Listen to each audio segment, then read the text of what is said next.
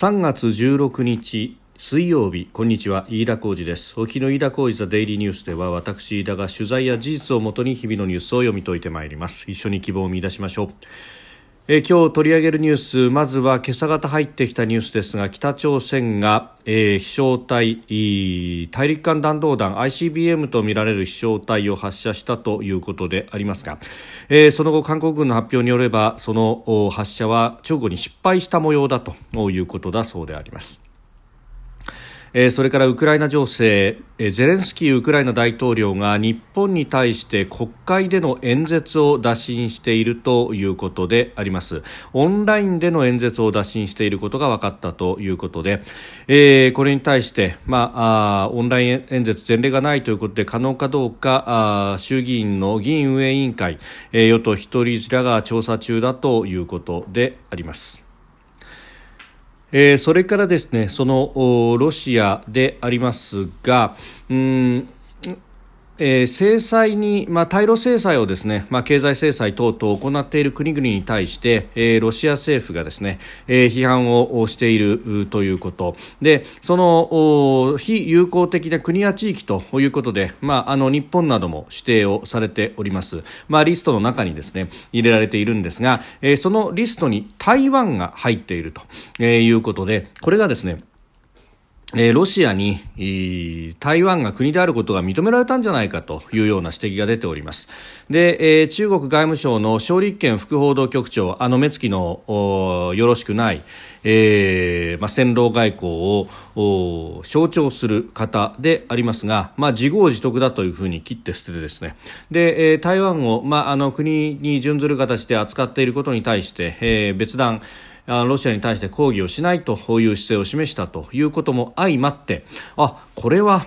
えー、ロシアどころか中国も台湾が自分のところの一地域ではなくて国と認めたも同然ではないかというような指摘も出てきております。えー、収録しておりますのが3月16日日本時間の夕方5時45分というところです。すでに東京の地を閉まっております日経平均株価の終値3日続伸でした。昨日と比べ415円53銭高2万5762円1銭で取引を終えております。原油の先物相場が下落をしております、えー、1バレルあたり100ドルを切るというところまで、え、来ております、まあ、それを受けてですね、えー、インフレが過度に加速しないんじゃないかというようなことで買いが入ったと、えー、またですね日本時間の今日あるいは明日、え、日付が変わる頃に、えー、アメリカの連邦公開市場委員会 FOMC が、えー、行われ結果が発表されるということでそれを前にして、えー、株価指数先物に、えー、売りが売り方の買い戻しが散発的に入ったということでありました。まあ、FOMC、ここでは利上げが発表されるのではないかということが、まあ、かなり織り込まれてすでにおりますけれども、まあ、そのあたりも含めてということになったようです。で、えー、為替はですね、円は7日連続で続落という形で118ドルの前半という値を示しております。えー、さて、まず北朝鮮のミサイルであります。えー、今日午前、えー、9時半ごろ、えー、北朝鮮がですね、えー、平壌の近郊のスナン空港で飛翔体を発射をしたが直後に失敗した模様だと、え、韓国軍の合同参謀本部が明らかにしました、え、米韓両国の当局が、え、北朝鮮が ICBM 大陸間弾道弾を発射する可能性があるというふうに、まあ、昨日、おとといあたりからですねすでに、え、報道がありそして警戒を強めていたさなかということでありました。で、え、これに対してですねあのアメリカ軍の、まあえー、かつての太平洋軍司令部、えー、今はインド太平洋軍司令部、えー、 INDOPACOM と言いますがここが、え、声明を出しておりまして、えー、弾道ミサイルを発射したものと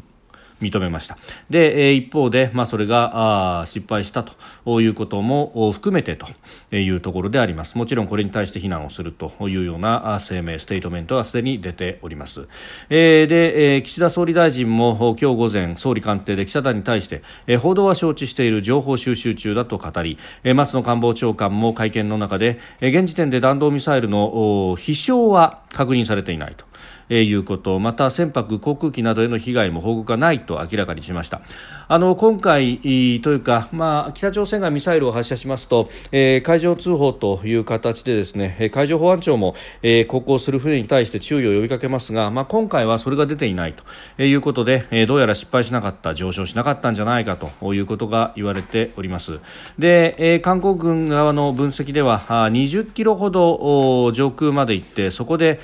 墜落をしたんじゃないかというような、まあ、見方を明らかにしていましてそして、えこれが失敗であったとえいうことも発表しております。えーまあ、そしてですね、まあ、これ、あの平壌の近郊から、えー発射されているということがあってそしてまあ20キロほどは上昇したというようなことでさらに今一部報道ではですねその20キロほど上昇した後、えー、爆発したというような報道があり、えー、平壌の近郊あるいは一部は平壌市内にも、えー、この残骸がですね降り注いだんではないかというようなことも言われております。で、えー、かなり大きなですね爆発音が市内で聞こえたであるとか、えー、あるいは神がかったですね、えー、煙、えー、さらにはあ炎というものが見えたというような消息筋の話というものも外国メディアでは報じられております。まあ、いずれにせよですね今回はこれが失敗だったということそして、まあ、液体燃料を積んでいるというようなことも、まあ、言われておりますでただ北朝鮮はこの核開発とそしてその核弾頭を運搬するミサイルに関する技術というものを、まあ、着々と、え、実戦配備まで進めているというようなことも言われております。で折しもですね韓国で大統領選があった直後と、え、その後初めての今回ミサイル発射ということで、まあ、そのあたりも意識しているのではないかというようなことも言われています。で特に、まあ、今までムン・ジェイン政権の下では、えー、まあ、新北ということが言われておりましたけれどもあらゆる機会を捉えて南北の対話あるいはアメリカにつなげるというようなことを、まあ、ムン・ジェイン政権はやってきました、まあ、その最たるものがですね4年前の平昌での冬季オリンピックであった、えー、わけでありますけれども、まあ、ところがですね、まあ、これが、えー、うまくいかなかったということで、まあ、そして、えー、選挙でも進歩派と呼ばれるような、えー、韓国の、まあ、新北勢力が敗北したと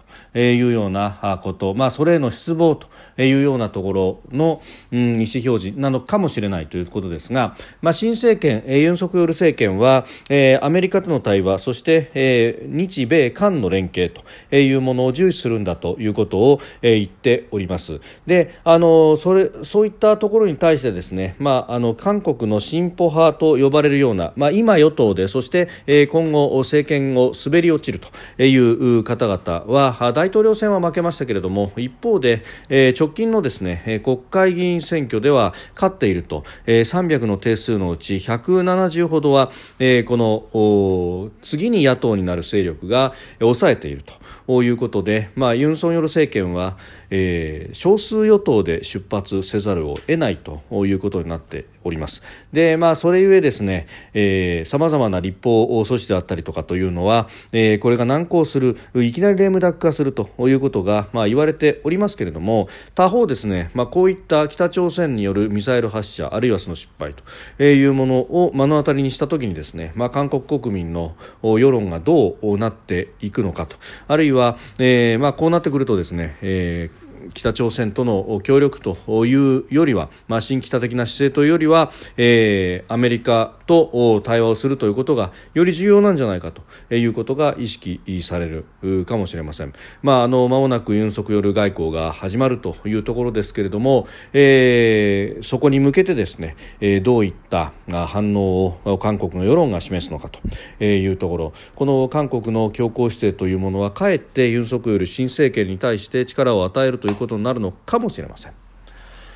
えー、それからですねえー、ウクライナ情勢に関してですけれども、えー、ゼレンスキーウクライナ大統領が、えー、日本の国会でのオンライン演説を打診していることが分かったということです、えー、山口俊一衆議院議員運営委員長が16日今日ですね、えー、国会内で記者団に対して明らかにしたということであります、えー、で具体的にはですね在日ウクライナ大使館が日本の外務省に打診をしてきていると。で、えー、さらに日本ウクライナ友好議員連盟というところがありましてここを通じて、えー、議運委員長の山口にも伝わってきたというところであります。であのー、今ですねちょうどこの議員運営委員会の、まあ、筆頭理事等々が調整をしている最中だというところでありますけれども、えー、今日午後の段階でですね本会議場に大型のテレビを設置するという方向で、まあ、その準備を進めている、えー、さらには通訳の手配などの事務的な準備に数日が必要だというようなことが、まあ、具体的に動いているというところで、えー、自民、公明、日本維新の会そして、え、国民民主党は賛成なんですが、えー、立憲民主党と共産党が慎重といういうようなことが、えー、議員運営委員会の中で、えー、今調整されているというところのようであります。まあ、ただあの自民党の高木立憲民主党馬淵両国会対策委員長は、えー、国会内で会談をしまして、まあ、実施に向けた検討を進めるという方針で一致をしたということであります。まあ、立憲民主党の側はあこの、まあ演説そのものを反対というわけではないんだが、えー、その演説をするにあたって、まあ、条件をつけるということを言っております。まああの日首脳会談を行うであるとかあるいは演説の内容に関しても、えー、日本とウクライナの間で合意をしたものを、えー、話してほしいというようなことを条件をつけているということですけれども、まあ、これを果たして飲むかというと、まあ、あのウクライナの側ウクライナの側で、えー、国際的なな世論戦の中で、え、こういったことを行おうとしているので中身にまで手を突っ込まれるということに関しては、えー、難色を示すのではないかということも、まあ、言われているところであります。まあ、あのイギリスの議会下院でもですね、えー、8日オンライン演説をしているということでこれも前例がなかったことでありますが、え、イギリス議会は即座にこれに反応したということであります。で、えー、16日これ現地16日ですから、えー、日本時間では翌日ということになりますけれどもアメリカ議会でもですね演説を予定しているということで、えー、ありますので、まあ、あのこのアメリカの議会での対応というものが先行すると